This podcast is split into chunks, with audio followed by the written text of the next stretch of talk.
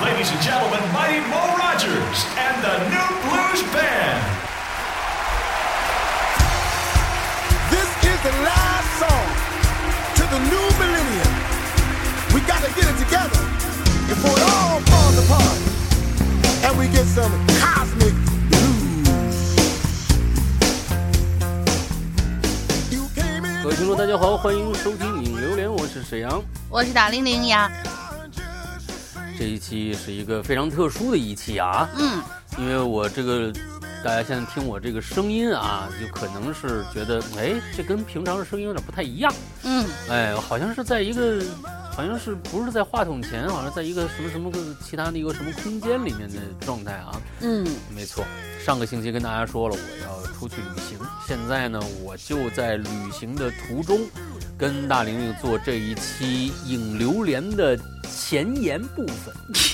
啊，前言部分还是我一人扛后边的这个，嗯哎，后面还是他一个人扛啊。嗯，这个我现在在泰国，躺在曼谷的酒店里边，刚刚玩回来啊，嗯很累啊，但是呢，我是觉得任重道远啊，寄托了那么多的希望，大家希希望听到我的声音啊。嗯我天，然后那那鬼扯鬼扯啊，就是说就是说就是我觉得就是跟大家呢要呃还是要先做一个开场白啊，先开开场白，就起码有有我参与了。以以前的几期呢，确实由于各种各样的原因吧，病啊或者怎么着的，哎没没参加节目。这一次我觉得我能参加节目，这本来出来玩也不务正业的，再不做节目有点哎于心不忍啊，所以跟大家来聊聊这一期影留言的开头。先跟大家说，这一次，呃，我这次出来的旅行呢，我是每天都有语音记录，都跟大家去，相当于一个软攻略的一个性质吧，就是把我这一这一程里边，在的见闻也好，还是有一些有有一些推荐也好，就是跟大家聊一聊。这个东西嗯本来是放在，就是说啊，就就是放在我们的会员专区的这个失踪里面的。那以前我出去旅行的时候，一基本上也是每天做一个记录，就把它拼成一期，完了一一块儿放出来。但是这一次的有点豁长啊，一一期就能聊个，就一天晚上我就能聊个二十多分钟，所以嗯我准备这样，从这个星期一，大家现在听到这期节目开始，我们的会员专区从今天开始，星期一的失踪，我们每以前是星期一，呃，更新一集，从今天开始，我们是天天更新失踪，天天更新失踪，完了之后一直把我这十天的旅行更新卷完。呀，啊，对对对，完了之后就天天更新一期，完了之后我、嗯我我就是一天聊一天的事儿。你其实现在大家听到的星期一的，今天晚上听到这一期是我上个星期一的，呃录的节目了，嗯，所以就是那个时候就开始就开始旅行了嘛。所以今天大家听到的星期一就是上个星期五，星期一我录到的，所以明天就是上个星期二，我整个就按照我旅程的每天晚上的一些，呃，想想跟大家聊的，就这样的一个顺序，天天晚上更新一个我在泰国旅行的一个相当于影音的这样的一个记录，嗯，好吧，大概是这个样子。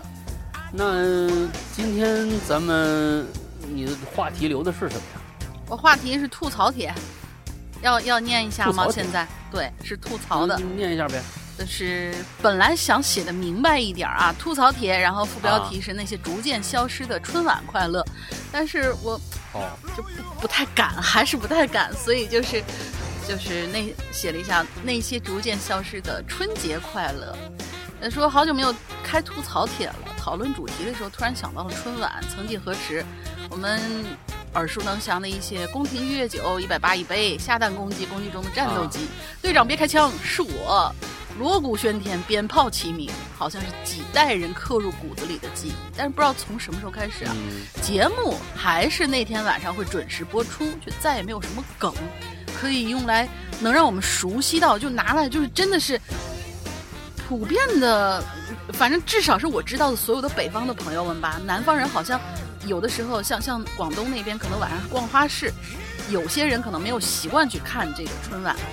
但是北方的同学们一定是你说宫廷乐酒，它底底下一定会一百八一杯，然后就开始唱了。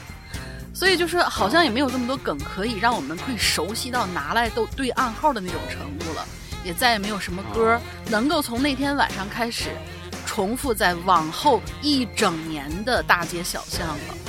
就以前真的是那种音像店里面会经常放，就是春晚的时候那些歌，然后一放一年，所有人都会唱。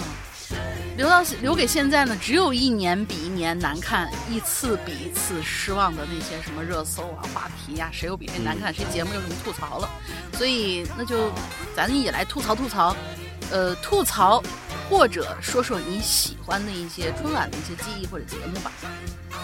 啊，嗯哎，我想说啊，啊，这春晚不准吐槽吗？不是说没有说吧？不是说不准吐槽，没说不准吐槽，就是啊，嗯，我是觉得这春反晚反正今年呢，反正今年是被人投诉了，是真的有人打了投诉电话了。啊，嗯因为太难看反正我是觉得这个春晚每年呢，它到最后呢都会有一个新闻联播的里边的一个表彰大会，你知道吧？就不管怎么着，我们这个收视，对，真的吗每次啊，嗯对对对，就就不是表彰大会，我的意思啊，就是自己自己个儿表扬自己个儿。就第二天呢，就就就说，哎呀，昨天晚上又创这个收视高高高峰，完了之后，我们的就就大家对喜闻乐见的什么什么节目都很开心，什么的，他他肯定弄弄一个这个，啊，他肯定第二天就弄一个弄一个这样的一个新闻，这新闻联播里边。但是呢，嗯每年大家骂，我觉得照样骂，他不不不不会上升到那种你要是在这个群里面聊春晚，说我们差，我就给你封群的这种地步。那肯定所以呢，不至于，我是觉得不至于，不至于啊，所以嗯不至于。所以我是觉得吐槽春晚呢，随便吐槽，我真的是随随随便吐槽。是那个你刚才你刚才说的啊，你刚才说的那个什么呃宫廷御液酒一百八一杯，这个，嗯，我跟你说，也只是你这代人、我这代人和再老一辈的人，这些人能对暗号。你再往新的人，你比如说现在的孩子们刚上大学的，他们可能知道，但是没那么熟了。再往后的，因为现在过去咱们可知道，就是过去各种的那个呃省台啊什么这个那的，一没节目放，尤其文艺节目、文艺频道，嗯，他就以前还有拿这个曲苑杂谈的时候，天天放。啊，充裕充充充这个时充这个时长。嗯，哎，每天就放这个小品这个那个的，大家都背了。现在没了，你在你去你个中央三套什么，你都看不着这个小品的重放什么这个那，很少了，嗯不多了。是，可能越放的多的，可能也是你说现在谁，因为陈佩斯的问题是吧？陈佩斯老骂春晚，你看陈佩斯那小品都看不着了。哎，他说谁谁谁打击我们，我们就打击谁。他们是这样，他们是可能是比较那什么。反正我是一家独大的，我我可以不听你们所有人的。哎，反正我就啊爱放谁的放谁的。但是说实在的，那个那个时代的东西确实有很多的精品，那也确实是金琢磨，而且那个时候的尺度也稍大一些。对，因为，因为说实在的，我是从第一届春晚，我那个时候就有自主意识了，你知道吧？因为我就已经能记事儿了。从第一届春晚，我是详详细细的，真的是非常明白。第一届春晚一直到现在，每一届中我是每一届都看的，真的没有一届落的。就一直到现在，我有一个特别特别明晰的一个一个感受。那个时候从最开始的，因为联欢晚会，那个时候大家的物质生活非常的贫乏，精神生活更加的贫乏。当出来那么一个、这样的一个东西的时候，那个时候确实是是里边那个联欢晚会。什么叫联欢晚会？其实就是现在的各大，就是我们现在的看到的很多综艺节目的概念，嗯不就是综艺节目，就你就青春环游记的感觉。嗯就春青春环游记第一届、第二届，第二届不算，呃，第三届，第一届和第三届，我记得没错的话，因为第一届、第二届还是第三届是在体育馆，嗯弄的，北京体育馆。那体育馆那期那那场特别特别的失败，但是头三届里面有两届，都是以这种联欢会的形式来搞的，茶话会的形式来搞的，嗯。所以大家非常非常开心。但是我看那些旧视频，就觉得那种感觉特别特别好，甚至还有那种对，趴在地上笑的，甚至于是就就我真的是随便在路边，我可能主持人哪有什么自己会固定的衣服？那个谁，刘晓庆不是说自己在香港买了一件什么什么红衬衣，直接就就就来上了嗯白毛衣红衬衣，因为因为那个时候第一次搞，大家嗯也都不知道该怎么搞，怎么真的特红别好玩儿那。种感觉。哎，嗯但是接着呢，往后呢，可能到了九十年代初的时候，那不是也它其实也形成了一个固定模式。从最嗯开始的固定模式，从费翔出现的那一届开始，就是每一每一届的晚上就开始有重点。重点就是我们在这一届里面必须有一个港台的什么明星要留哦下、留下一个一个印记。那时候是至少是两到三个。哎，嗯。对，完了之后呢是这个加上陈佩斯的小品，陈佩斯小品那时候绝对是就是就是整个这一场里边嗯，最必须的重中之重，就是压轴戏，压轴戏。接着开始从赵本山的相亲开始，赵本山开始一直扛了差不多十年的大台。嗯，就是赵本山每年基本上都出一个精品。那个时候也有其他的人呢，比如说是那个时候最开始说实在的姜昆老师那个时候，哎，呃，姜昆老师的相声那个时候也是真的很牛逼的。啊，嗯从最开始第一届就是姜昆主持，赵忠祥、姜昆他们主持呃，不是。虎口什么遐想叫嗯虎口遐想、电梯遐想，完了之嗯后到最后冯巩他们的小偷公呃那个牛群冯巩小偷公司，哦，小偷公司那个尺度太大了，我天呐，这放到现在哪句话都不敢往出说的那种，没错，可能在一年一度才能听得到，一年一度都不一定能听那得到。个时候，嗯，他他他有他的联欢的属性在，嗯大家还会考虑考量，就是导演还会考量这个联欢的属性在，这个这个一定要有这个这个属性在，才算是成功的。那么从那个九十年代开始，哎，中国改改革开放，一下进来了很多的招商引资，就这变成摇钱树了。从开始摇钱树一开始，他们就就觉得，哎，挣钱是第一位的，挣钱是第一位的，节目好不好另说了。中央电视台就是这帮人，那就就抓起来一导演嘛，我记得姓好像是不是姓安的，我忘了。抓起一导演就是受行贿受贿嘛，对吧？那个时候也是因为这个事儿。那个时候其实它也有它的特点，但起码有联欢属性在，想着让大家能够看到一些新鲜的东西。但慢慢的，从两千年开始的时候，一直到现在，基本上形式没有变过。什么呢？就是每一年所有的节目从头到尾必须是格式化的，它已经进入一个完完全全格式化的一个状态。因从两千年就跟现在综艺。有剧本一嗯样嘛，你都能知道。那吴彤彤的综艺一开始的综艺可还是算是好剧本的话，还能把你蒙住呢，是是是对不对？好剧本还依所以梧桐现在被骂嘛。其他人有好剧本但，但春春节晚会、其联欢晚会没有剧本儿，它只有格式，它只有一个非常标准的一个格式化。大联欢，儿童，完了之后就上来两个两个当红的影星唱歌，完了之后几个完完全全不逗笑的小品，这这个东西，完了之后就接着什么呃魔术，那今年都没魔术了，前年还有因为刘谦的魔术还火了几年魔术，现在连魔术都没有了。他也走那个风向标，但起码他他他，但是他变成了一个非常非常严格的格式化的东西。这个格式化它为什么不变了？是因为它已经不是连环属性了，它不去考虑娱乐性，而嗯只考虑什么呢？走流哎程。这就是政治属性。它其实就是一个呃我们的一个宣传工具，因为他也知道，剩下的联欢晚会各大的省台，尤其是江苏、这个浙江、这个湖南这三家搞的是有声有色。你们想看明星，你们想看现在当下最火的，你们去那儿看去。而我这个三十晚上别跟我争时间，我这个就要又红又赚。它其实就是一个这样的一个属性了。大家想一想，是不是？你你们想想，是不是？他其实没有考虑到联欢这样的一个东西了。大家现在其实对于联欢晚春节联欢晚会、央视春节联欢晚会为什么越来越无所谓了？就是因为它格式化的问题。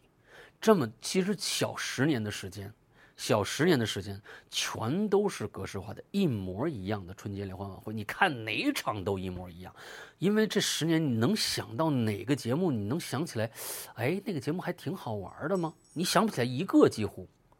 没完了之后，你就算想起来，比如说想起，我现在想不起来啊，某一个能想，但是你再回去翻回去，跟当年的赵本山那些人的小品或者什么的，尤其是语言类的吧，哪个可以干过这个什么？可能马呃沈腾这几年，沈腾马丽的。还真能担的，就也就靠他的那个了。但是他的这个功力，他的这个剧本，在跟当年这个你你你想想，那个当年还有一个呃小品叫做《火车上打扑克》，哦，打扑克那个，侯侯侯耀文的，嗯，侯耀文和那个谁的，那多大的讽刺啊！现在敢这样干吗？不敢根本不敢。啊，根本不敢。所以其实他已经变成了一个没有任何的，他没有社会属性了，也没有娱乐属性了，只剩下政治正确了。所以就是为什么大家这十年就越来越不好看。我我想吐槽的就是这个，因为你要如果叫联欢的话，请把这个属性加回去；如果没有，那你就叫春节晚会就好了。啊，嗯，没有联欢的任何的意味，他可能加了几个什么劳模啊，什么这个那个的，那就叫联欢了吗？其实联欢意义上是老百姓都能加入参与进去，这才叫真正的联欢，对不对？要不那就是假联欢了，摆设了嘛，对吧？我是所以我觉得春晚还是可以吐槽的，啊，春晚还是可以吐槽的啊，你就就感觉大家都觉得哎，是吧？然后就开始说别的事儿了。就这次虽然留帖子不是哎特别特别多，但是就是感觉，啊，嗯，哎，说点别的事儿吧，还是嗯但是我是觉得咱们也够贱的，啊，就已经看了十年了。还还看看呢，就是一边骂一边看。，对呀，我们这些一边骂一边看的人，其实都是老了的人。像有一些孩子，那就跟着父母看，他自己不想看，可能一直玩手机呢，就根本没看。我就是一边玩手机一边掺看。啊，所以我是觉得春节联欢晚会真的应该对得起我们这些老老观众了，尤其是像我们这个从第一届一直看到现在的，啊你就你你们自己心里明白，第一届一直到到两千年之间的这些这这些呃二小二十届的。这这个这个属性是什么？那时候的精彩程度是什么？难做，每年都难做。你别说你你你搞不出花活来，是你不敢啊。那不敢，可能导演也说了，我们真的是又又 带镣铐了。那我也理解。那那你把把节目再整的精彩一点，每年的舞美，我的天哪，那舞美花得花多少钱啊？我天哪，那那完了之后，舞美搞得那么那么，这这这把这整个电视这个基本看不着人了，全是那个大画儿，那就一一上百个伴舞的，反正中间站一个人在那唱歌，那有啥意思呢？嗯，没啥意思。所以这是我想吐槽的啊，我想吐槽的。大玲，你想说什么？我我就觉得记不住不好看，就是每年我我真的是，我我会我真的会去看那个节目单，总觉得啊明年会不会好一点啊？因为每一年我们好像都在提意见，然后明年会不会好一点？结果嗯没想到越来越差，越来越差。那行吧，啊逐渐从哪天走，逐渐从哪年开始呢？就是我。会会去看节目单，就之前会去看节目单啊，这个节目大概几点嗯。几点的时候，好的，那我就到那个时候就转开，呃，转转到那个位置看一下，然后看谁谁谁的节目啊，沈腾的，然后贾玲的节目，然后看，好的，到这个点儿的时候，结果贾玲今年没来，只有沈腾了，那行吧，那就看沈腾吧，呃，看沈腾以后看完，啊。嗯，行吧，关掉，然后去刷剧。就啊但是你要说你看到了你喜欢的喜剧人，那么他有点或者包袱或者梗能够让你记住也好，我我记不嗯住呀。甚至于是我嗯我那天就是我我是谁来着跟我说了一句，说是以后春晚的标准能不能够按照元宵晚会来做，甚至元宵晚会都要好看一些。就是今年呐，他们说今年，但是元宵晚会我完全没有看。因为哦我总觉得那那是不是都是刷掉的节目，然后重重新弄上来？但是以前元宵晚会我记得是有主题的，是要给这哦些，呃，是要民众民众为什么这个这个东西这个点应该现在没有了？就是当时还是就是我小时候好像还是有那种投票，是怎么投票我忘记了，但是要大家去投票，你最喜欢的春晚节目是要让大众去嗯投票的，投完票以后在十五那天晚上颁奖。然后我还记得是那个郭达蔡明是很长很长时间，每一次都有提名，但是每一次都差一点气得蔡明在那儿哭，就不明白为什么他他就一直拿不上。但我觉得这也算是一种啊意义，至少可以鞭策你，我下一次会更努力做出更好的节目。但是现在这种形式完全没有了，就真的嗯就是对对对对跨包括那些跨年也也都也都是这种感觉。我们可能就现在就是蹲在 B 站，但是突然发现 B 站当和他和就是主流那些东西全都接接轨了以后，办的也不如第一年好看了。第一年我觉得最好看的，嗯嗯，哎呀，嗯总之现在看晚会这就是我我那天晚上看点什么不好啊，就已经成了这种感觉了。可能就只只有跟爸妈在那个实时在微信上面聊天或者互动或者视频的时候，呃说一句啊你在看看什么？看晚会呢？但是我爸妈都觉得晚会不好看了，然后可能就是做饭然后包饺子的时候那边放着，你就那么放着，没人看。我爸可能自己在那刷抖音呢，然后我妈在那包饺子呢，没人看，就在那儿嗯我放着。记得嗯。过去有一个行为，我嗯。当时是上小学三四年级，四年级，小学啊四年级的时啊。候，呃，我们家有一台录像机，嗯有一台录像机，它不是单放的，是可录的录像机。嗯之后呢，我叔叔在之前的联欢晚会，他每年他一直之后，他只是只要是上班，因为他是工会主席，他是大、嗯大同市燃气公司的工会主席。他呢，为了发扬风格，他呢就就是这个呃三十儿他值班儿，所以他哦从来没看过联欢晚会，只能看。就是知那时候也没有什么太多的重播，不像现在，那时候真是播过去就播过去了。是不一定有时间。的那个时候的呃非常呃这个资源非常的这这个呃欠缺，他那时候不是二十四小时播放的电视，人家可能晚上九点就没了，十点就没了，就是电视台人歇业了，人家啊。嗯完了之后呢，他就说，哎，有录像机那一天开始说，哎，你给我录下来，我第二天回来看。嗯就是说，大家民众对于春晚这件事情，他是当回事儿的。是的，这当当回事儿的。他说我我一定要看这个，这个太好看了，这感觉这一年不看春晚就就感觉到亏得很，就是这样。但是现在当然我也不否认现在的娱乐形式变得更加的跟那个时候简直现在是爆炸式的，可能是上去成亿倍的一个一个一个增长。但如果说一个东西，你你不能给到一个人这样的一个牵挂的话，那你做出来，那你确实不是什么好东西。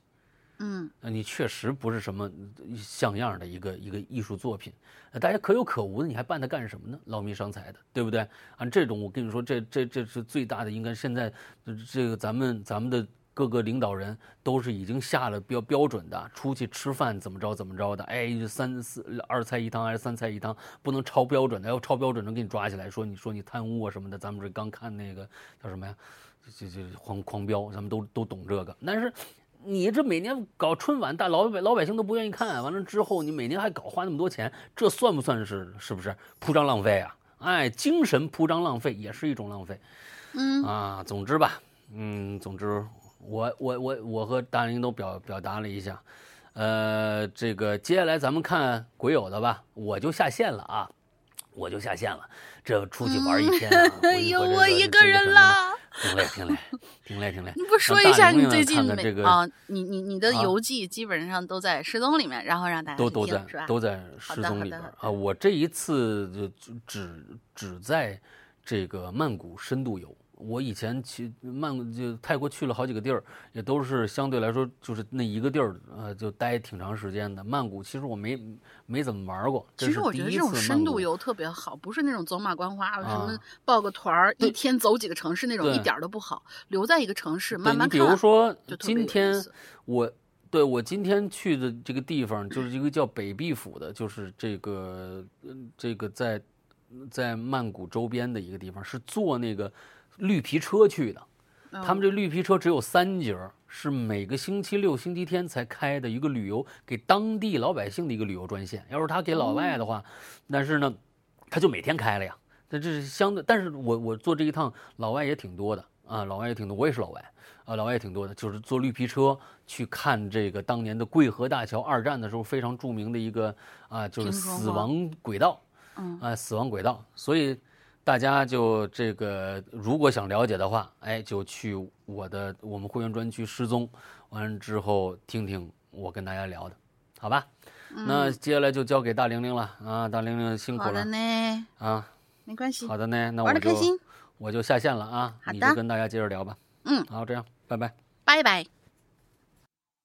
好嘞，走了。这个我们真不是节目效果啊，真走了，真的后面就只剩我一个。但是每次一个人单挑榴莲的时候，我最最最最发愁的其实就是这开场，因为我是有点那种铁直男的那种个性，就是我来了以后，我可能先先就把事儿全办完了。然后，比如说念留言的时候，我就会啊，就我们直接进入主题吧。然后可能前面东西会比较短。哎，我怎么说了这么多然后？所以感谢老大帮我开场，啊这样让我的压力就少了很多。一看，哦，这个开场开了二十分钟呀，我好开心。那么我们废话不多，就今天先直接奔主题，不是先直接奔主题啊，就顺利的奔主题。第一位同学孙小胖，山羊哥大玲玲好，第一次写榴莲有点紧张，在这里先跟各位鬼友拜个晚年。我是一个八零后啊，我的童年没什么娱乐项目。我觉得八零后的同学，这童年正经才有很多娱乐项目吧？嗯，就是每天在外面野着不不回来，就是当然可能跟现在那种，就是你抱个 iPad 有各种各样丰富的游戏啊，或者说电玩呀、什么 AR 什么之类的，要相比，可能要简单的很多。但是简单有简单的快乐呀，你每一次玩都不一样的呀。啊，然后他说没什么娱乐项目，电视频道也没那么多啊，确实，过年只能看着春晚。可以说，春晚伴随了我们这代人的成长，再加上俺是东北的，本山大叔的小品台词那更是倒背如流啊！每年春节，全家都在等赵本山的小品演完，再去放鞭炮、包饺子。想想那时候，虽然精神生活很匮乏，但是却很快乐。是的，自从春晚没有了赵本山，我也真就不怎么看了，因为不想大过年的还受教育，给自己添堵。最近那个叫什么相声非遗大会是吧？如果你们想受教育的话，欢迎大家去非遗大会，就是某音上面我记得有直播，大家可以去看看哈，看看我们这个呃受教育的比较好呢，还是老郭那种三俗比较好啊？嗯，他说就像郭德纲说的啊，相声小品不搞笑这个事儿原本就挺搞笑的。好了，就说到这儿吧。最后祝二位平安喜乐，节目越办越好。好的，谢谢你。也希望这些就是潜水很久这些同学啊，没事儿上来冒个泡，真的是有的时候一句两句，大家挺热闹的。然后第二个同学 Lichi，应该是这样拼啊。嗯，哥哥姐姐好，我是二十三岁女大学生一枚。十二点之前，我们家吃年夜饭，主要吃饺子。嗯，北方人，还有皮冻啊、拌凉菜呀、肘子肉啊、炸丸子、炸春卷这类配菜。饺子刚上桌，吃了没几个，就开始播放到歌颂母爱的感人节目。妈妈和女儿深情对唱，我知道你说的是哪对儿啊？那是黄妈吧？黄妈和麒麟那一对儿是吗？赞颂母爱的奉献和牺牲精神之后，全家都沉默了。我自己呢是听到泪目啊，还有一丝丝的尴尬，导致我饺子都吃不下去啊，只吃了五六个。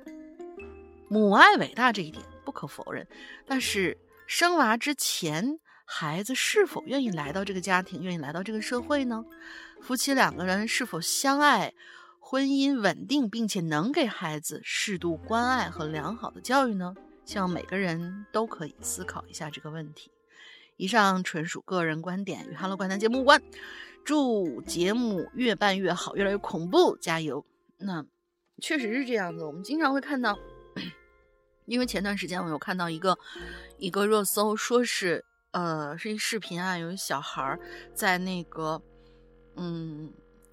嗯，叫叫叫什么来着？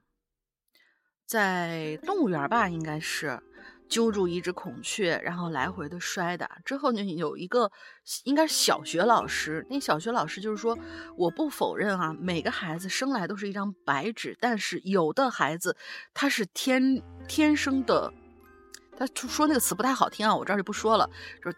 呃，简而言之就是天生的熊，所以你在教育孩子的时候，一定要知道你的孩子到底是熊孩子还是皮孩子。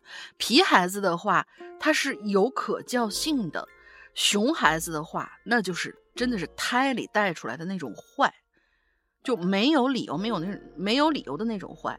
很多皮孩子都是什么呢？可能呃缺少一些关爱之后，我会引起大家的注意，或者觉得哎我这样挺好玩的。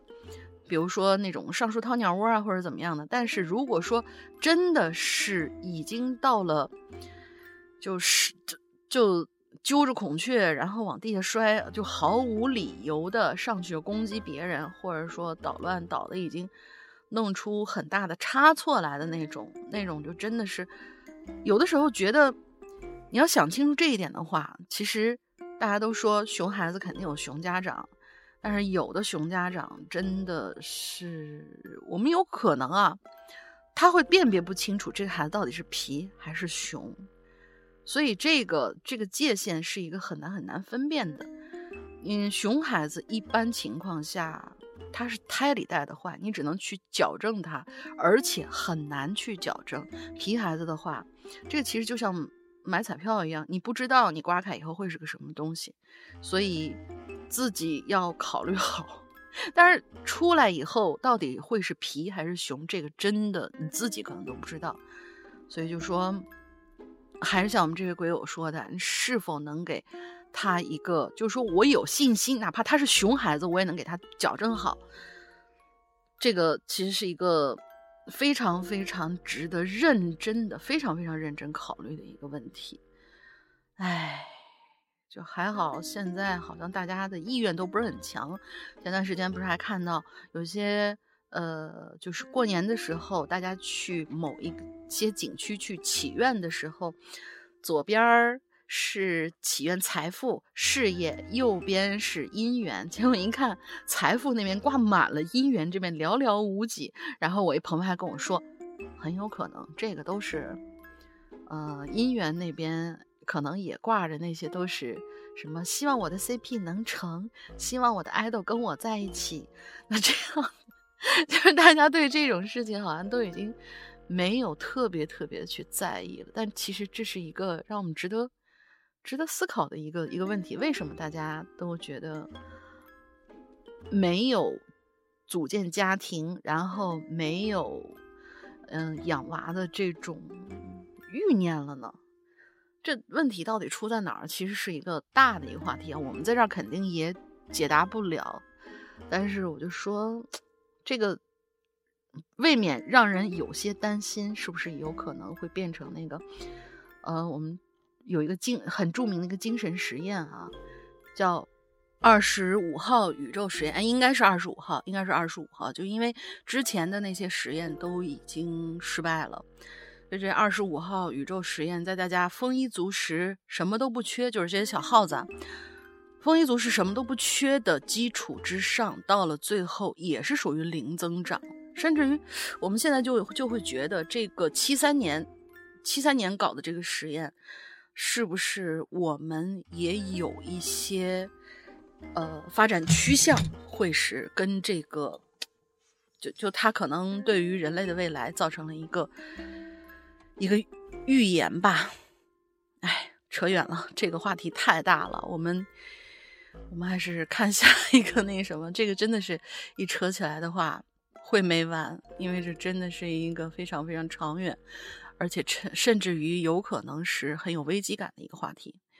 好的，我们下面这位同学中岛长雄，大家好，哇，他留言过四十次，就中岛长雄真的是很喜欢很喜欢给我们写留言，特别喜欢这位同学。大家好，山哥好，龙女姐姐好，新的一年新的一年第一次留言，对春晚我也谈不上吐槽吧，反正这春晚我就看了一个小品，坑。啊，对我们都是腾腾的 都大家都是腾腾的粉丝，作品也不太出色。心想废了，那么大的人力物力财力就整出来这玩意儿，哎，真是无力吐槽。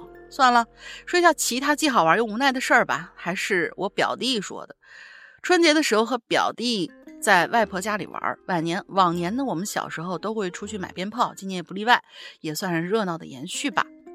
往年我们会去湖里放野火。最近几年也没怎么下雪，虽然今年下了些许，也算是些许欣慰。我和表弟就到湖里，呃，不是真正的湖啊，是老家对于农田的称呼。到湖里准备散散步、聊聊天儿。嗯，我和表弟年龄相仿，我们就各自点了烟。一路上，表弟一直想放野火，可是一直都不都点不燃。你们是要点甜吗？我想问一句。啊，这都可以这么玩了吗？烧荒吗？我懂表弟的想法，一方面是想和我回味以前的快乐，再一个就是一年到头心里苦闷的我们之间，哎，不必多说了。野火没放燃，我却一心一直担心燃起来，毕竟现在不能放野火了。表弟最后却来了一句“世风不古啊”，哎，让我内心苦笑。不过今年也有欣慰的事儿，那就是我感觉自己懂事儿一些了，懂得去表达对家里人的关心，也变得节约了，有耐心了，特别特别好，勇敢的去表达自己的想法。为什么这么说呢？自从口罩放开以来啊，那一两个星期我真的很怕。不过我提前给爸妈准备了药，自己也买了血氧仪也备了。不过我没有提前买抗原，一方面觉得那时候贵，最主要的是觉得要真得了，早期有抗原也是没有多大的必要。呃，早期有抗原也是没有多大必要。后来高峰降下来，我才买了一些抗原。每天提醒爷爷奶奶出门要注意，不去街上、超市、菜场，和别人交谈要消毒什么的。这一方面，我觉得自己做的还是很好的，表扬表扬自己。还有一个成熟的点是，家里准备翻修房子了，是老家的房子。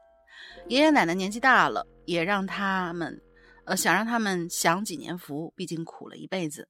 爷爷奶奶对我还特别好，是我这段时间真切内心感受到的。虽然一直都对我很好吧，以至于我觉得自己哪怕是工作了，也应该多回家，离家近的城市去，离家近的城市工作。嗯，就说这些吧。最近看了两部电影啊，《无名》和《风再起时》都还不错。很久没看电影了，对生活还是要有期待的，对自己的期待和信心，呃，要对自己有期待和有信心。嗯，拜拜，各位。不错，不错，不错。嗯，觉得自己每年都有新的收获，其实就是蛮好的。呃，像是之前我的。南方的一些同学们都说，你要不留在四川吧，或者怎么样？我觉得哇，太远了。最后留在北京，好像就是因为要离他家里近一点吧。而且北方，说到底还是好适应一些。就是对我跟你的想法是一样的，不要距离太去太远的那种地方，好像都是有有这种感觉。好，下一位同学，Miss Mar，Miss。Mastery，是吗？我又不会念了，天哪！嗯，石阳哥好，大玲玲好，大家都好。因为工作性质特殊啊，我是铁路工作者，春节期间基本上都在岗位度过。嗯，向你致敬。难得的休息也要去参加各种家庭聚会、朋友聚会之类的。不过值得一提的是，今年春运人真多，真好。疫情这三年的春节。火车站总是冷冷清清的，人烟稀少，让人看着心里不是滋味儿。现在好了，大家可以自由活动了。呃，说到今年春晚啊，我 无力吐槽那个什么破照相馆，看得我尴尬癌都犯了。后来看到一个网友打幺二三幺五投诉了今年的春晚，这波操作真的看我目让我看得目瞪口呆。后来听说给的回复是明年春晚包您满意啊！呸，谁信？这是我的第一次留言，有不当之处，请多多见谅。最后希望大家平安喜乐，万事胜意。就真的确实是在交通，就是那种交通枢纽的这些这些岗位上面工作的，我们的鬼友们的感触其实特别特别的深的。你又不能也蹲在家里面去休息，然后每天还要去上班。可是，就说整个那个那那个叫什么来着？工作场所吧，嗯，说人不多，他其实也有人；说人多的吧，他真的没有办法跟很多很多高峰那种相比。就是以往可能工作的时候觉得，哇，人怎么这么多，好忙或者怎么样，但是真到了我们。比较特殊的那段时间的时候，没有人，反而觉得心里边有些 可能空落落的，还是怎样？因为我们的四群，哎，也也也不是四群吧，反正他经常过来帮我们，呃，帮我的直播去当场控。我们的大婷婷同学，她本身就是在客运站，就跟他这个工作性质其实是差不多的。每到过年过节的时候，也是每次人多的时候，他会特别特别的忙。可是。在特殊期间，就真的是每天都要穿大白，然后在里边大事小情都得要干。他本身只需要坐在柜面上就行了，本身是这样的。但是在那段时间里面，每天都要穿着大白，然后很多工作也得他去干，不能休息，真的特别特别辛苦。我觉得这些不能放假这些岗位上面同学真的尤其的辛苦。我下次绝对要念，我要要要学会念你的名字。真的特别特别特别特别不好意思，呃，再次向你致敬。嗯，关于投诉春晚这个事儿，我觉得我也想投诉，打幺二三幺五呃幺二三四五就行了，是吧？好的，那么就是这个投诉热线啊，一二三四五投诉这个热线就作为我们这次的进群密码，希望多多投诉。如果他们听的话，如果他们听的肯改的话，这个也算是我们。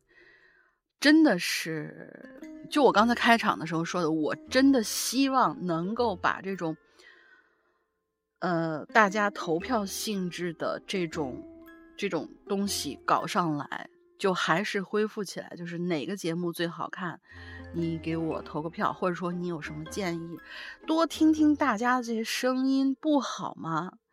为什么要把一个劳民伤财的一件事情，原本是可能。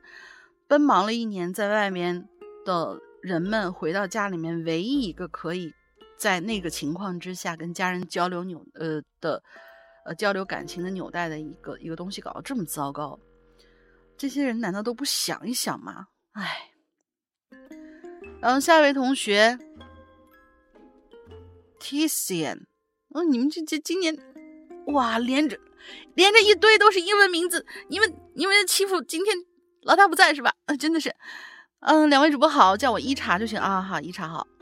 我觉得元宵节晚会比总比春晚好看。元宵晚会没有任务，欢欢喜喜，感觉太好了。观众的表情就能说明一切。元宵晚会存在的意义就是他们想要证明自己能够办好一台晚会。强烈建议以后春晚和元宵的晚会倒过来。就说这么多，Goodbye。你看，又有人说元宵晚会要更好看一些。以前好像是真的是谁有谁在传，就是说刷下去那些，有可能是那天晚上，呃，可能比较出格，或者说让人觉得，哎呀，这个场合说这个不太行啊的那些节目会在元宵晚会上放出。但是那些说实话都是临时，或者说在最后一波刷下来的，它其实质量也非常非常非常好。可能是由于某一些不可抗因素给你刷下去了，但其实节目人家是好的。有很多人就把自己准备的很多节目，比如说我投了两个节目，A 节目上去了，B 节目没上去，但是 B 节目也非常非常好，就放在元宵晚会上继续演。就以前你真的有这种先例，但是那个节目就能够看出来就特别特别好。我就我不太明白这个当天晚上这是有什么什么任务呢？我我我没明白，因为我看到就比如说周深，周深两次都来了，他是投两首歌吗？是这个意思吗？所以就呃，当然他这种劳模，我我能够理解，他哪次是任何场合、任何城市哪一场晚会都有他，这个我是完全可以理解的。呃，所以就，唉，何必呢？本末倒置的这个样子，让大家开心不好吗？真的是，我刚才想说一句什么，但是突然有些忘哦。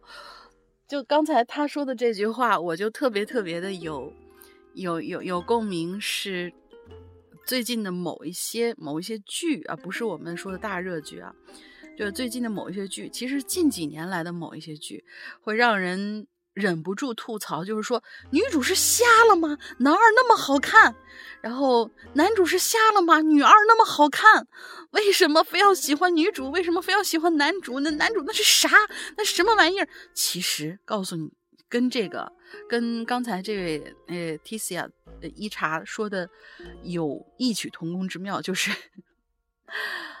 某些大背，就是那个大后台去塞进来的人当了男主，当了女主，而我们这些仍然有着影视梦想的导演，在用男二或者女二来证明自己的审美，其实是没问题的。你看我这样解释是不是比较合理了一些？嗯，真的，哎，要要要吐槽的话，我估计咱们的纯纯开一期，没有任何主题限制吐槽帖的话，我估计大家能写，就就就有可能我们上半年都是这个主题了。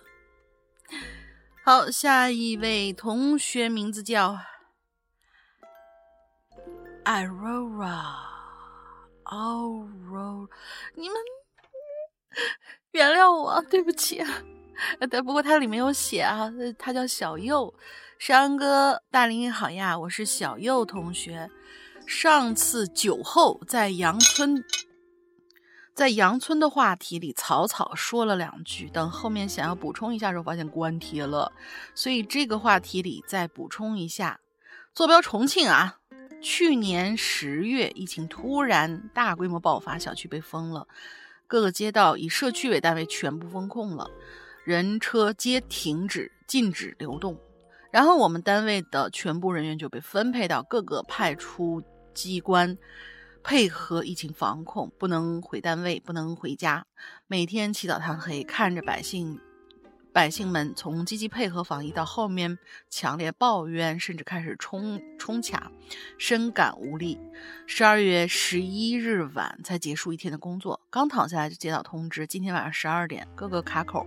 各个卡口全都撤回，允许人员车辆正式流动，所有店铺允许正常经营。一瞬间五味杂陈，不知道该哭还是该笑。整个城市一夜之间全都恢复正常了，仿佛什么都没有发生过一样。然后就是单位同事、朋友、亲人开始陆续变阳，最后我就成了我们单位唯一一个小阴人，人送外号“杨迪”。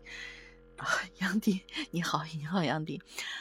关于今年的春晚，就一句话，没看过，不评价。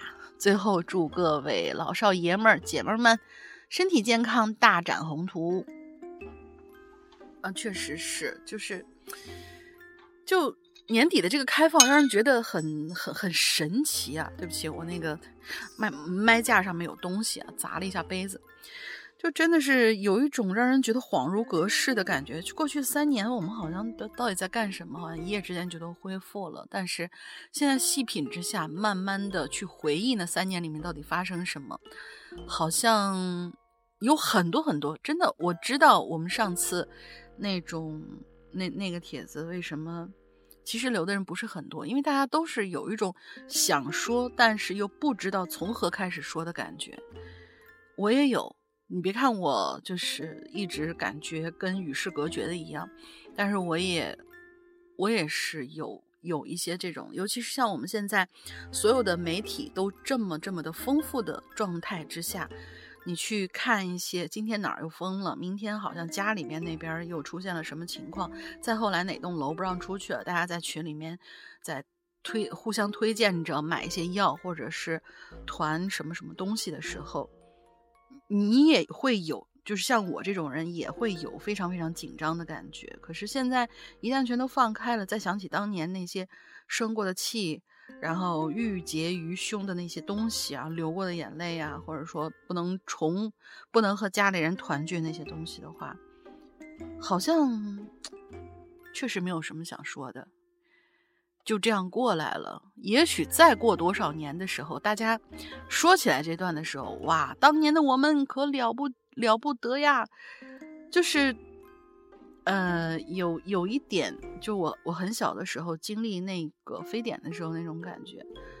就现在的时候，不是能跟大家说一说非典那时候什么样的感觉？也许过几年的时候，嗯，大家再回忆起来，可能某一个段落突然被 Q 到的时候，你些也许有的可以说，但是现在刚刚结束的时候，能说的人想说的也说不出来。我能够理解这种这种心情。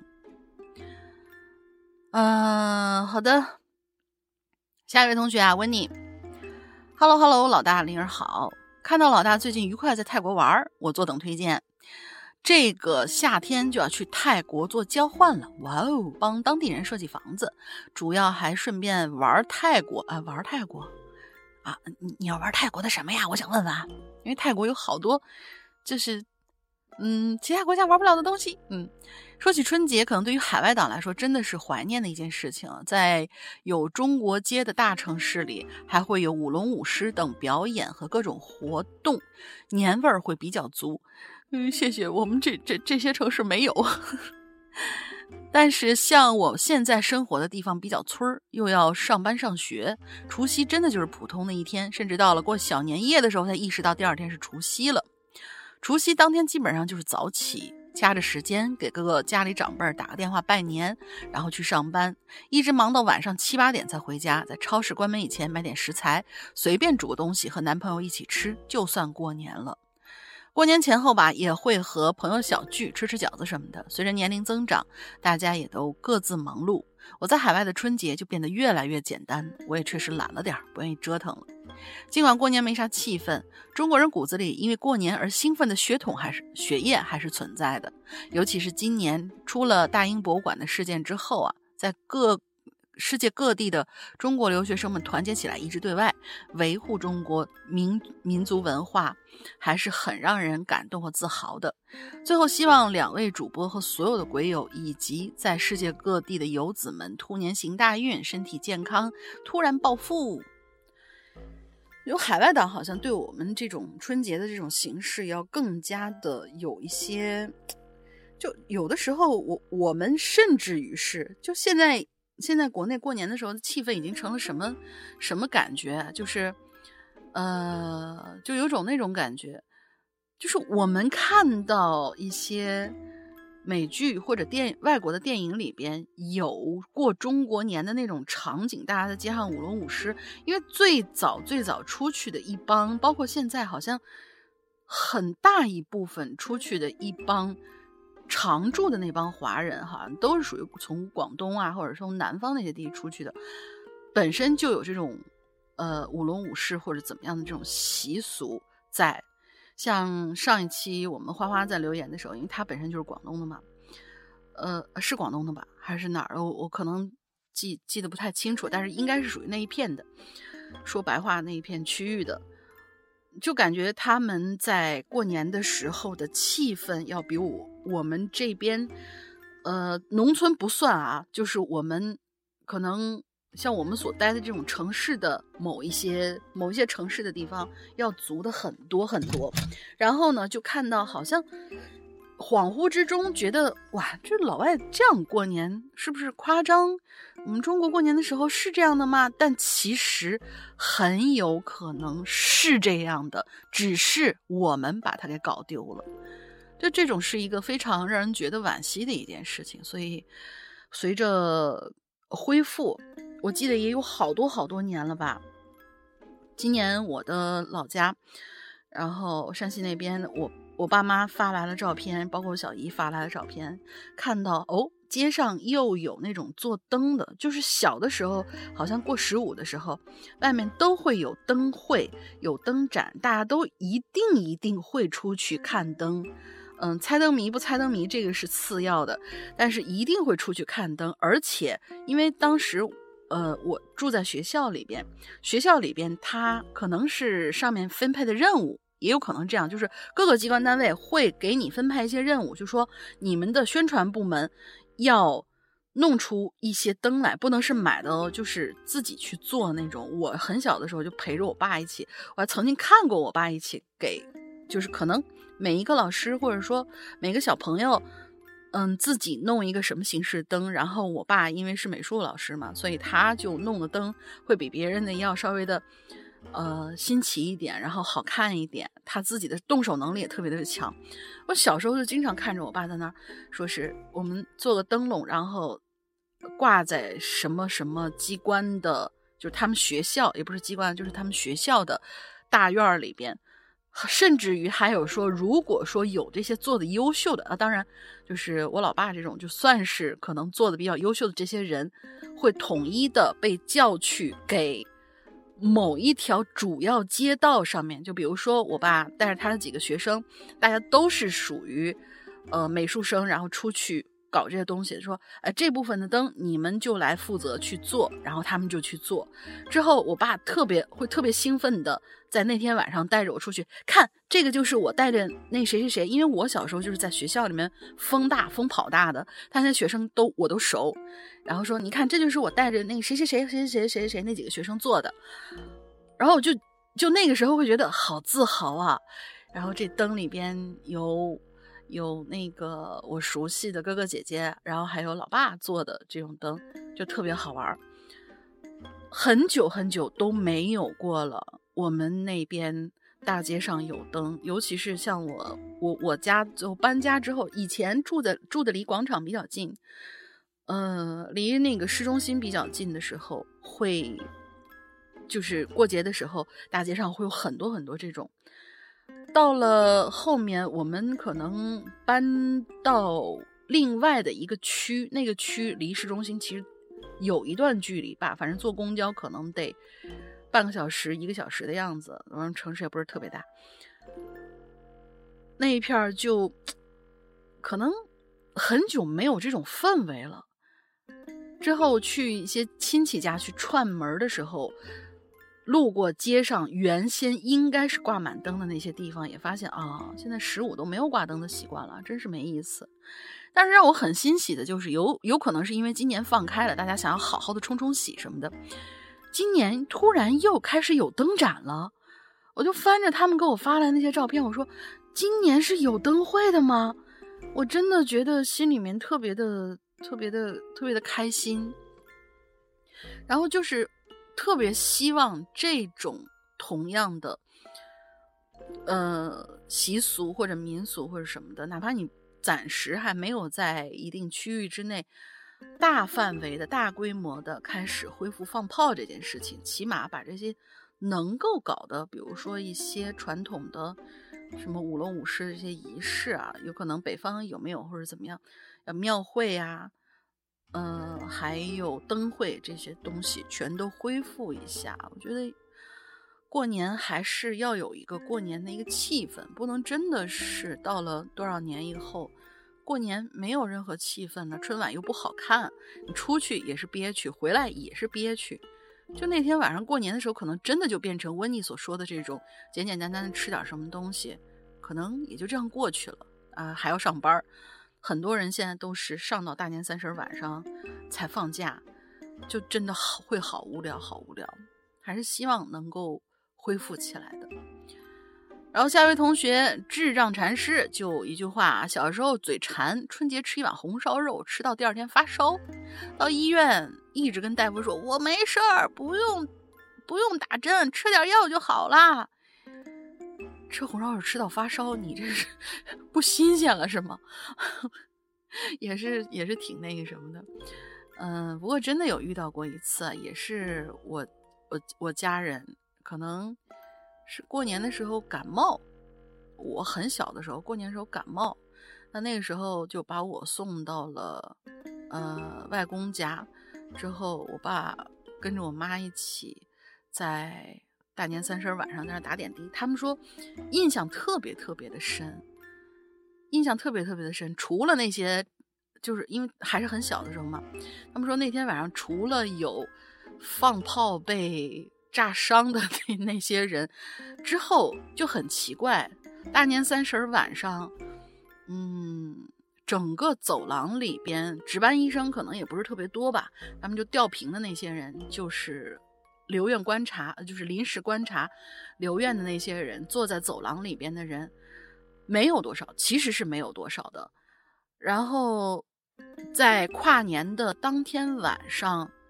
很神奇的就是，只有我妈陪着我爸，以及他们斜对面的一条长椅上面坐着一个小和尚，陪着一个老和尚。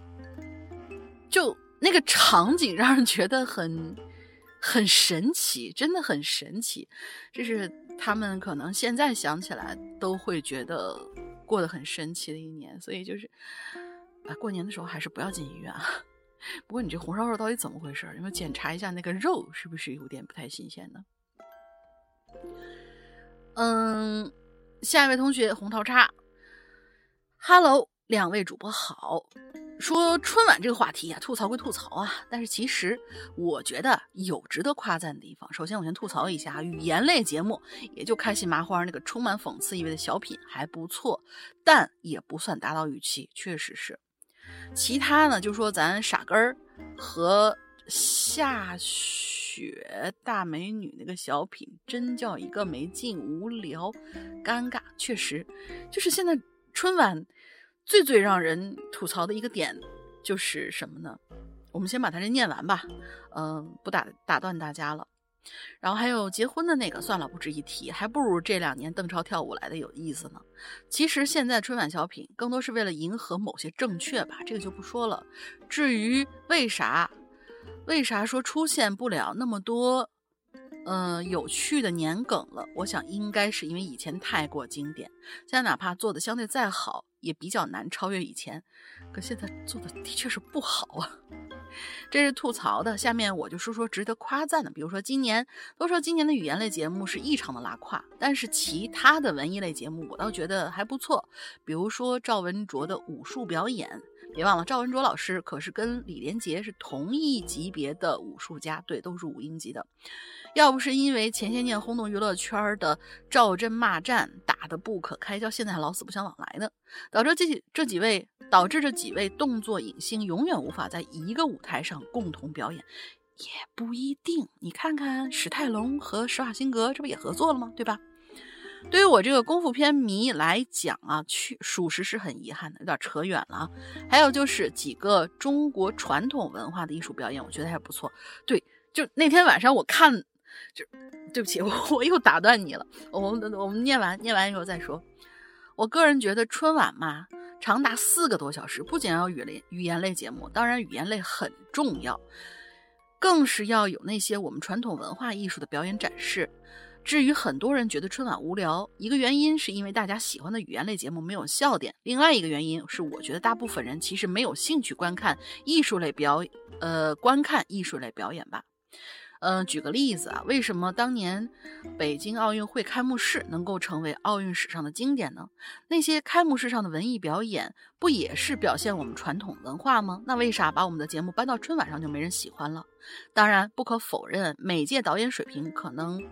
也有其中一些部分的原因吧。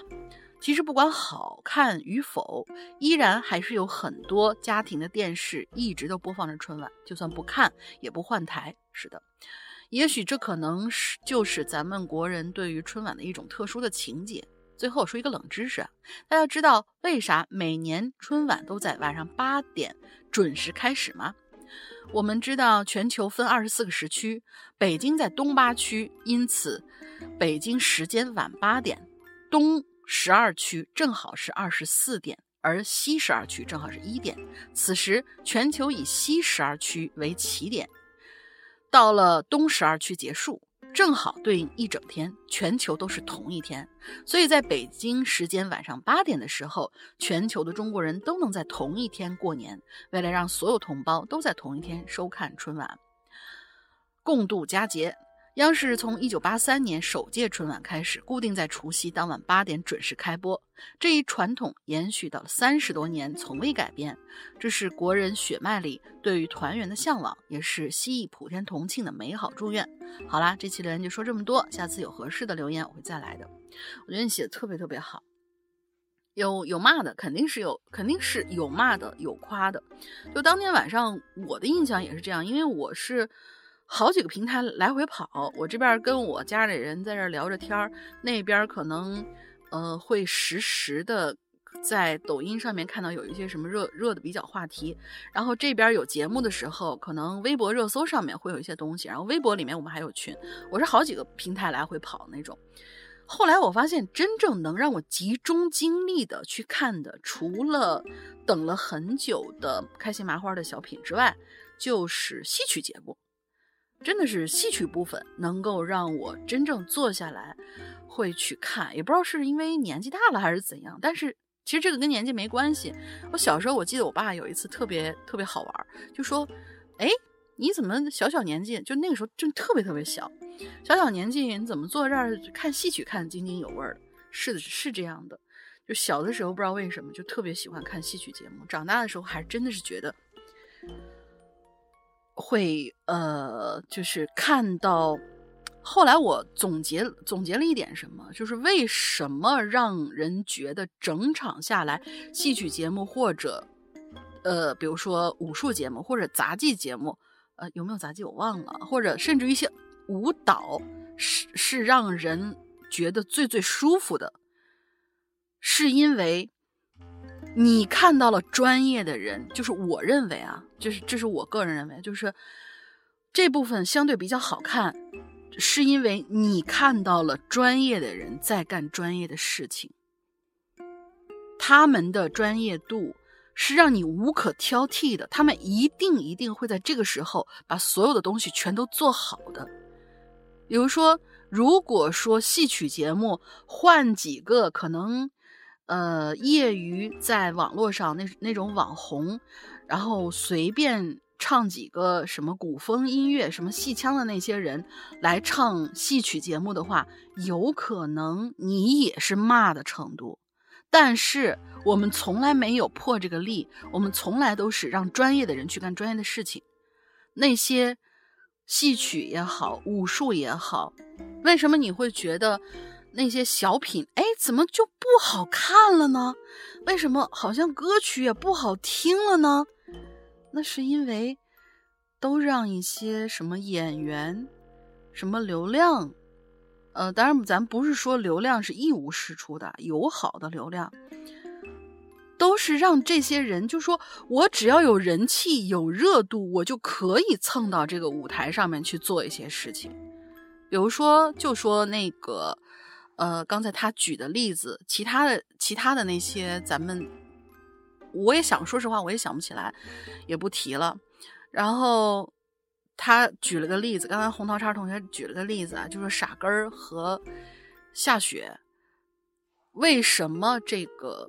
小品让你觉得真没劲、真无聊、真尴尬，就是他们本来不是干这个的。我经常跟别人说一句话，就是尤其是在这几年各种各样的电影、电影井喷式的去做一些事情的时候，呃，去去出一些作品的时候，我经常跟别人说，我说我我深有体会的一个感觉就是，优秀的喜剧演员去演这些戏和正剧的时候。通常是降维打击，就比如说我们在看《满江红》的时候，或者在看那个，呃，包括李焕英在内，你去看优秀的喜剧演员，他去演一些比较正经的角色的时候，他的那个感情细腻，就包括《独行月球》什么的，你去看到他的那个演戏的丰富程度。去看到他的演技，你会觉得他真的能够切到你去看这个东西的一个点，而不会让你就包括我们最近看《狂飙》，贾冰去演那个黑帮大佬的那个角色，为什么让人觉得哇没有出息？虽然还是好笑，但你觉得真的就是一个他自带笑点的一个大佬，就真的是优秀的喜剧演员。去演正剧的时候，通常情况下都是降维打击。咱不说国内，国外也是这样。金凯瑞当时他演过一个惊悚片叫《二十三》，那个是纯惊悚，完全没有笑，完全没有搞笑的那种。但是他真的演的非常非常好，你能看到一个喜剧演员他的表演功力在那里。但是如果你让一个正剧演员去演喜剧的话，可能喜剧效果是达不到的，很难。就是他，他也不知道是他是演不出来那个点，不是他演不出来那种那种他的演技不够好吗？应该也不是，就是反过来这个理论，有一就绝大部分是不成立的。大家可以去观察一下我说的这种情况，好像确实是这个样子。就为什么你觉得小品不好看？就当年我记得第一次开始用。嗯，戏剧就是那种戏剧演员，就是电视剧或者电影演员上台的时候表演，还只是一帮子喜剧人里边可能有一个是当年热播剧的演员。我还记得那个叫什么玩意儿来着，《铁梨花》还是什么？但是虽然我没看过，但你觉得他上来哦是一个点缀，会让人觉得哦有话题度，挺好的。但是现在他完全可以让两个。影视演员去演小品，然后让其他的小品演员给他们做搭子，什么玩意儿啊？这是，就是人们不需要看这个，人们想要为什么喜欢看开心麻花？大家还在等沈腾，大家还在等大碗娱乐，就是因为就是现在咱不管他搞笑不搞笑，但是你知道，他最起码是让专业的人来做专业的事情。就是我个人的一点点看法，我是。我是这么觉得，嗯，呃，还有什么？对，包括这个，嗯，武术的这一块那更是了。我觉得傻根儿，傻根上了是吗？我都不知道我傻根上，他那节目我压根儿没看。就是如果说傻根儿能够和赵文卓老师一起表演一段。武术的话，有可能他今年的口碑还要更好，因为大家都知道傻根儿，他虽然是天下无贼出来的，可他本身是从少林寺出来的，他也是童子功，他打起来可能不差。所以就是，哎，真的让让这些专业的人去干专业的事儿吧，好不好？嗯嗯，说多了啊。下一个同学，下一个同学是这个世界是王马小吉的。山羊哥大林好，我是白白轩红，白轩红呀，哦，白轩红啊，你改名字了。最近要开学了，留言机会变少了。这个春节吧。《流浪地球二》和《满江红》看完了，看完感觉《满江红》要比《流浪地球二》好一些。嗯，《流浪地球二》我还没看，我看了《满江红》，确实看得我，啊，最后真的是咱咱不扯龙门镖局的那那一套啊，单看这个电影来说，我是喜欢的。刚开始看到网上的谣言，现在看大概只是一群人没看过的人在随波逐流吧。《流浪地球二》是球一的前提呃前传，看明白。还是有点费劲的，不过非常感人。最近也看了《狂飙》，不得不说张译演技真好。对不起，我喜欢张颂文，还有大嫂。都说男人四十一枝花，大概说的就是他吧。嘿嘿，我很少追剧，这部剧真是我看的剧里算最好的了。最后说一句，陈淑婷真好看，大嫂万岁！你走开，大嫂是我的。那么下次再见了，希望可以读到我。就是没有看春晚这些同学，真的跟我一样啊，在过年的时候能把剧补完。那么我们是不是以后会讨论一个最近你看过的很好的剧，让大家推荐推荐的这样一个帖子啊？也不知道，嗯，这些主题可以排，可以排序排到后面，然后让大家来聊一聊。下一位同学娜娜。山哥大玲玲好呀，我先来解答一下上一次留言的时候的问题。是这样的，对于手冲咖啡来说，每一种不同产区、不同品种的咖啡豆都是不一样的味道，所以香气也是不一样的。由于阳了以后，嗅觉和味觉都不灵敏了，所以闻不到也喝不到豆子的差别。哦，懂了。上次我们不是说你阳了以后，你这个嗅觉不好了，你可以去闻闻咖啡豆嘛？这个是我们普遍意义上的咖啡豆。所以他说的其实是更加专业的，你必须能闻得出那个叫什么，呃，什么什么丹。反正我现在喝的这个瓜尔里边有一种叫什么，是肖邦还是牛顿？肖邦吧，肖邦咖啡。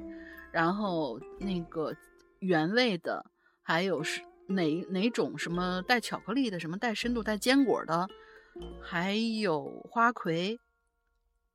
你是说的是这种的区别，我明白了。然后他说下面开始正题啊，说逐渐消失的春节快乐，不得不说庙会。小的时候都在庙会上吃东西啊，比如说羊肉串了、炒肝了、爆肚什么的。玩的东西有很多啊，森林球啊、套圈啊、打气球啊、风车啊、拨浪鼓。虽然爆肚、炒肝哪哪都有，但是就是为了图个过年喜过年喜庆。以前我都喜欢去庙会买个爆肚吃，感受一下过年的气氛。我也爱吃爆肚，但是就是不知道从什么时候开始年变味儿了，庙会越来越没意思。小时候放鞭炮、逛庙会的快乐再也没有了。小时候就是等着春晚倒数完了就出去放炮，现在就是打开电视，然后手里玩游戏。由于我们家在雍和宫附近，正月初一、十五这两天人多的简直令人发指，地铁封站，公交车公交车甩站，马路边的便道上全都是人。我站在人群之中，等待着滴滴司机来接我，直到坐在车上逐渐远去。我内心毫无波澜，不知道因为是年纪大了，还是因为这两年不断的生病吃药。呃，我有一点点中重度的抑郁，轻度的狂躁和一丢丢的强迫。啊，祝你早日康复。这个确实是已经到吃药的程度，这个确实是需要需要祝你早日康复。嗯，因由于这些的缘故啊，感受感觉这些快乐的东西已经离我很远很远了，以至于跟我毫不相干了。但是日子嘛，总还要继续。也许有一天我可以重新快乐起来，你会的，我相信你会的。这次就先这样了，写的好像有点多，辛苦山哥和大玲玲啊，双手合十，我是依旧爱你们的娜娜。嗯，首先要祝他那个早日康复，嗯，积极配合治疗。我觉得快乐是一定会回到你身边的。然后我没有逛过北京的庙会啊，但是听你说的这种，我仿佛已经有有那种感觉，可是。啊，又又似乎跟你印象当中那种好玩的庙会不太一样了。这个也确实是，有机会有机会可以去周围的这些山村乡村里面去赶赶赶赶庙会。因为我小的时候去，还就是爷爷奶奶还在的时候，我去过他们老家的，因为奶奶是纯正的山西人，他呢老家在。那个地方是过年的时候都会有有那种庙会在，然后可以说的是集市，会唱戏的那种，并且还有呃什么踩高也不是踩高跷，那那种叫什么来着？就是一个一个大人出去，身上会有一个架子，然后那个架子上面是绑了两个小孩儿，然后踩在那个架子上高高的顶起来，那个我不知道叫什么。但是是一定会有那些民俗类的东西的，就那种，就是像庙会呀、节呃集市啊什么的。过年的时候，也许应该是那个样子才对。嗯啊，好想去一趟庙会呀！真的是，年已经过完了，等明年再说吧。然后下一位同学也是一句话讲，这这都是外文名字啊。啊，我们这样吧，A N O N Y M，这样总没错了吧？对吧？他说这是我过得最最糟糕的年之一了。那不如《哈喽怪谈》在兔年里赚大钱，一帆风顺吧。晚安。他还没有说他到底经历了什么啊？希望你下次可以，希望你能够过得开心一点。然后下次说说你糟糕的事儿到底是什么了呢？嗯。对，说出来也许你会觉得好一点哟。嗯，再下一位战小一同学吐槽帖，他来啦，他来啦，他带着快乐走来啦。老大龙哥，亲爱的鬼友们，新年快乐！客套话不说，上故事。今天我要吐槽喝酒这个事儿啊。我们东北人啊，都好喝两杯。这么说吧，我一女孩子喝两杯六十度的衡水老白干，啥事儿都没有。当然，和内蒙的姑娘还是比不了的。有机会去北京陪老大喝两杯啊！老大喝不了那么重的，你放心。老大就最多也就可能上限四十五，就是三十四十五，或者说那些洋酒类的，你你找他喝那个生命之水肯定是没戏了。他最多能够陪你喝点儿老白干儿，就是呃三四十的那种普比较普遍的那种衡水。应该是可以的，也也别也别看我啊，我戒了。我戒了，我戒了，真真的是戒了。他说我好喝点小酒啊，都是我爸的功劳。每逢过年过节，就陪他老人家喝点儿，顺便培养我的酒桌文化。我工作之后呢，假期回来更是连喝带聊，能两三个小时，两三个小时不长。你爸还行，就是有有节制。今天故事主角呢，就是我这位爱喝酒的老爸的故事，发生在三年前。那个时候，我的爷爷刚被查出了直肠癌，正在等待下一步的治疗呢。家里的气氛有些压抑，老爸为了爷爷的事儿忙了很久，想等待这段时间里去找兄弟喝酒放松一下。怎么喝我是没问，反正当天晚上回来是一身酒气，我估着估摸着没少喝，是一会儿让我老妈给他拿水，一会儿说要吐，折腾到大半夜才睡。天还没有亮，家里就乱了起来。爷爷病情严重，疼得忍受不了，在床上呼喊了起来，全家人就赶忙起床叫救护车。我妈还把没醒酒的爸爸给薅了起来，又去安慰吓坏的奶奶，反正就是乱成一锅粥了。等了一会儿，救护车还没到，我老爸就说：“我开车带我爸去。”反正就这么折腾嘛，背着我爷爷下楼，开了车就奔了医院了。没过多久，我妈呢就接到了一位医生好友的电话，第一句话告诉我：“呃，让我妈先别慌，说我爸进 ICU 了。”需要他马上来医院一趟啊！时间战线拉回到我老爸刚刚开上车的时候，驶出小区，他就开始全身啊冒虚汗了，手脚冰凉，马上呼吸困难，视线也模糊了，自觉大事不妙，在还没昏迷之前停了下来，太危险了，这个拨打了幺二零。这次救护车很给力，很快就到了。我爸当时快昏迷在方向盘上了，还用微弱的声音跟人家说：“救我老父亲，我没事儿。”人家医生、人家医护人员自有判断，把我爸整上担架，扶着我爷爷上了救护车，一溜烟儿就来到了医院。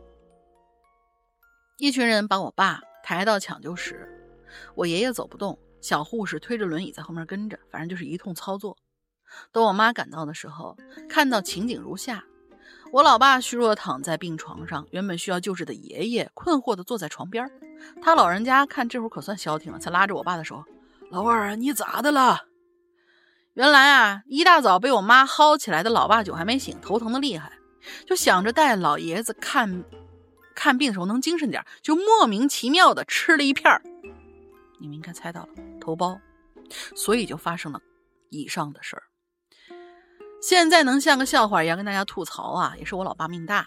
结果他自己没打幺二零，呃，如果他自己没打幺二零，或者是幺二零来晚了，可能就，可能我就没有老爸了。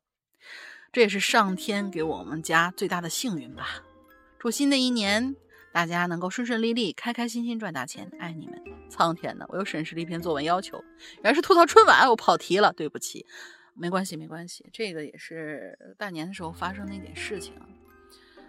嗯，真的是喝酒误事儿，喝酒危险。老大虽然说喝酒是酒文化啊，但是在这里真的说一句，越来越多的研究表明，酒精已经成为了致癌或者说致命的最最重要的，它是排第一的。所以咱能别喝就别喝了吧。嗯，喜欢喝的那些就是酒腻子们少喝。我是戒了很久很久很久，就是自己有意识的不不去碰这东西。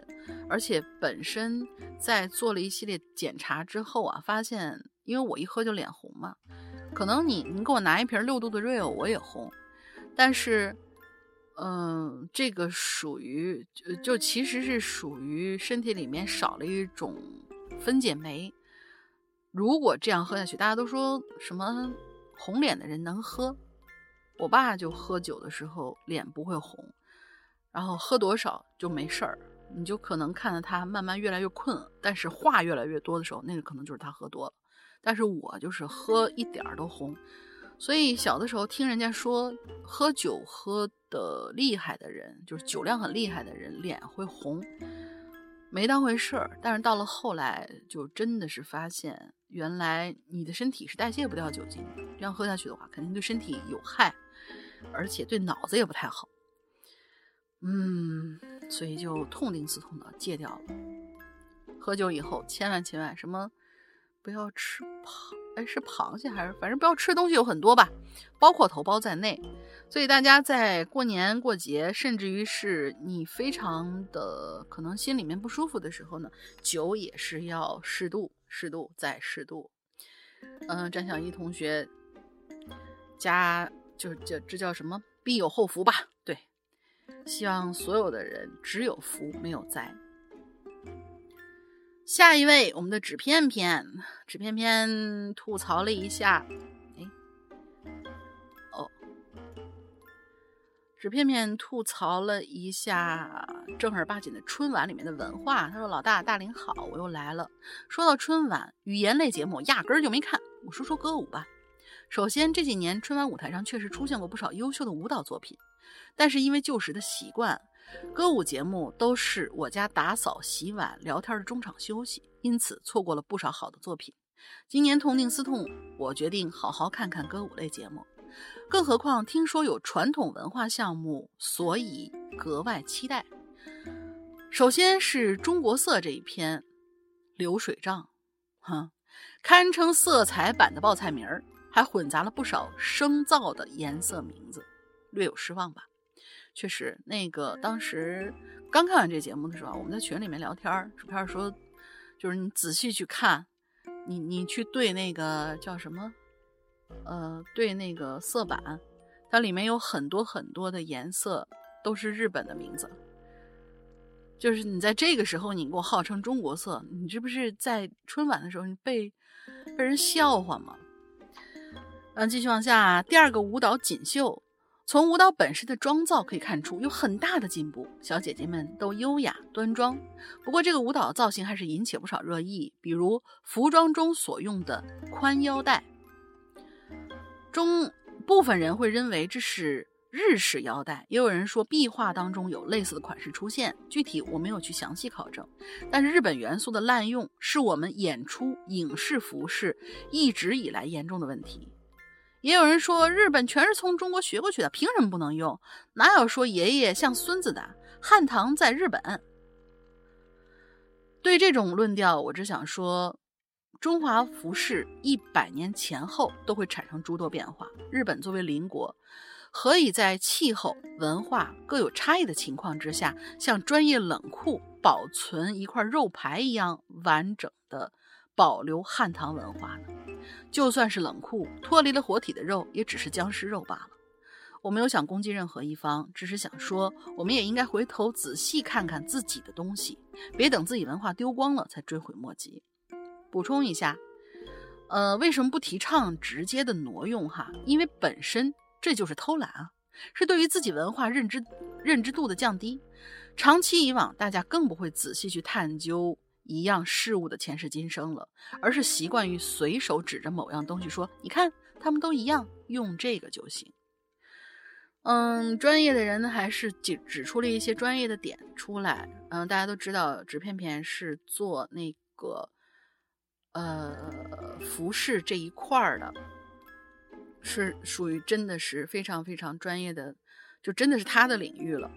所以我说，一定要让他过来留一个，然后聊聊那天晚上的事情。嗯，色板的那个也是真提出来，因为我那块是没怎么看嘛。现在翻回去看的时候，就觉得很搞笑。为什么会出现很多日本的那种配色？不是说颜色不太一样。那天我在发微博的时候，我我记得是看到了一张中国传统色的色卡。我转过去以后，然后就有那个网友给我留言，说是这个颜色不是日本的那个什么什么颜色吗？我说不是。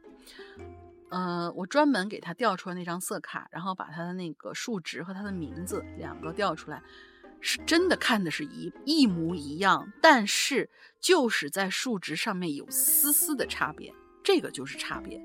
为什么要做中国传统色的色板和日本传统色的色板，本身就不是不一样。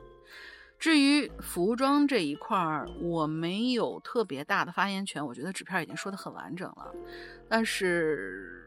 经常能够听到他跟我们吐槽说，说是现在那些所谓的就觉得自己汉服搞得非常非常牛掰的这些人，其实你去 历史考证的时候，会发现他其实嘛都不是。嗯，所以就是这些东西还真的是需要专业的人。仍然是那句话，专业的人干专业的事情会少闹笑话。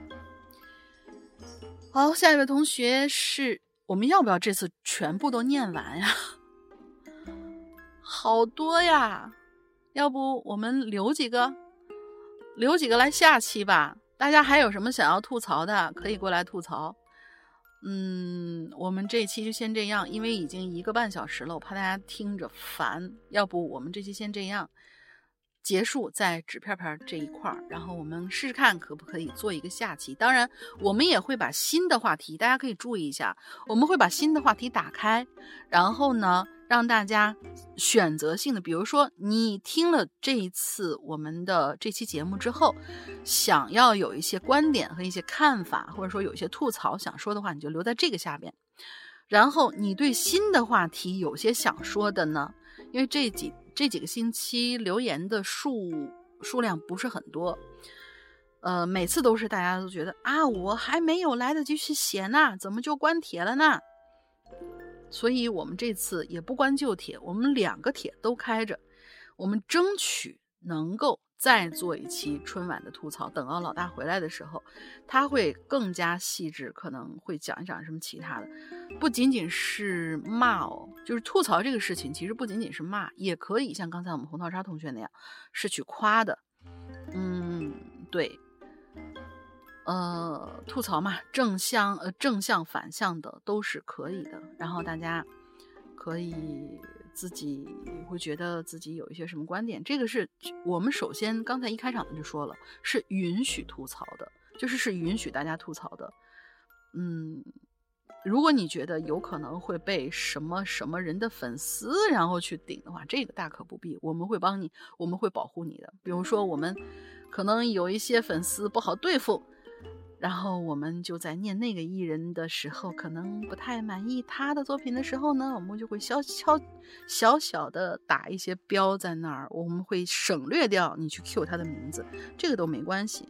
作品出来就是让人品评的嘛，你要不让人品评的话，那就是，嗯，如叫什么来着？如批评不自由，则赞美无意义。这个是原来波米的一个名言啊，我觉得非常非常正确，也有可能不是波米说的啊。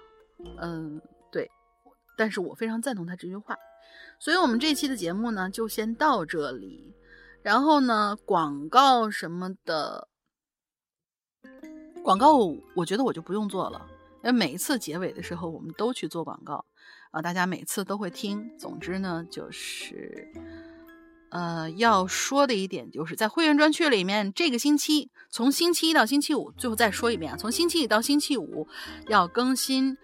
诗阳哥在泰国的游记，每天都有一部分，我已经收到文件了，然后总共有五个文件，从星期一到星期五每天更新一段，然后会员同学们可以来收听。之后我们的会员区最新的故事呢，是我讲的直播的一部小说，叫做《残会》。